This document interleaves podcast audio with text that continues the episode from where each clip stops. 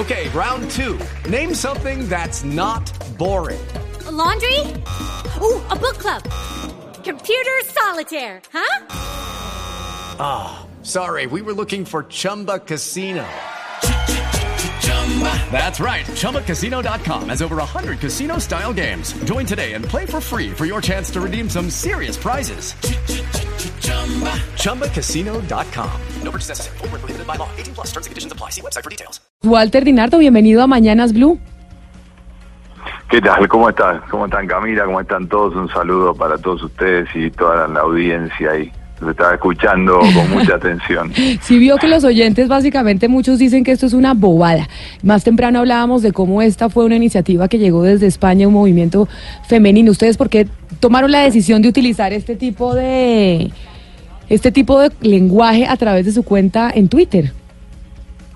Y En, en primer lugar, lo que me gustaría decir es que si es una bobada, digamos, eh, ¿por qué se indigna tanto la gente?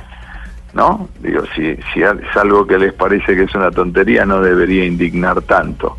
Y si es cierto que debería indignarse la gente con cosas quizás más importantes.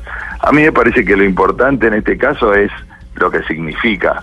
Eh, no una letra en sí. Para nosotros eh, nos pareció que era una actividad que realizaban chicos del colegio, que en Argentina los chicos de- más pequeños eh, y adolescentes ya están muy acostumbrados a este nuevo lenguaje y forma parte de su lenguaje cotidiano, de usarlo frecuentemente, y nos parecía que estaba bien y que iba a generar, cierto, que iba a generar polémica, que iba a generar interacción, pero poco las redes sociales son eso.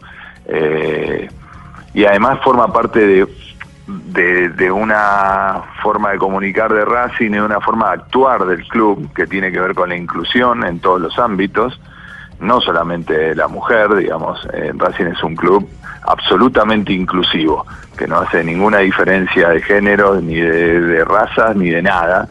Entonces es un club que tiene su Racing solidario, su Racing integrado, su programa de raíces racinguistas, una, la presentación de la camiseta se hace con el, jugadoras del plantel femenino y del plantel masculino, digamos de fútbol y también del resto de los deportes, digamos, forma parte de lo que es el club, no solamente de cambiar una palabra, Eh, eh, es un club que tiende a la inclusión en todos sus ámbitos y la comunicación claramente forma parte de eso. Sí, eh, eh, estoy completamente de acuerdo con usted en el sentido de la importancia del lenguaje, que fue lo que usted empezó diciendo. El lenguaje no es ninguna tontería y es muy importante, pero entonces usted dice que es muy eh, inclusivo, incluyente eh, el Racing y yo le quiero preguntar eh, si ustedes han tenido, por ejemplo, en la historia de ustedes una entrenadora mujer. pero no tengo duda de que en algún momento puede llegar a ocurrir. Creo que creo que no no el fútbol todavía no tiende a, no, no se ha dado ese caso, pero se- yo, yo creo personalmente que se podría dar sin ningún inconveniente. Eh, me parece que el fútbol es un ámbito donde todavía cuesta mucho. Nosotros jamás imaginamos que este Twitter iba a tener la repercusión que tuvo.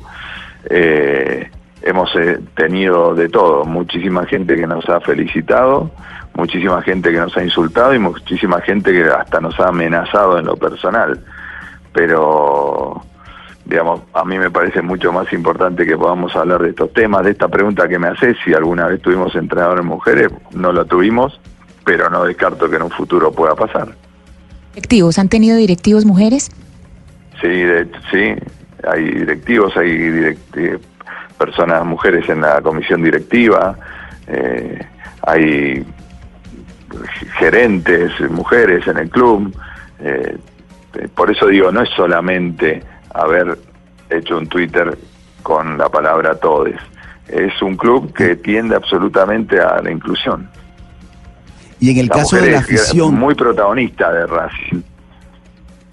en, en el caso de la afición de Racing, ¿cómo se diría? ¿Los aficionades?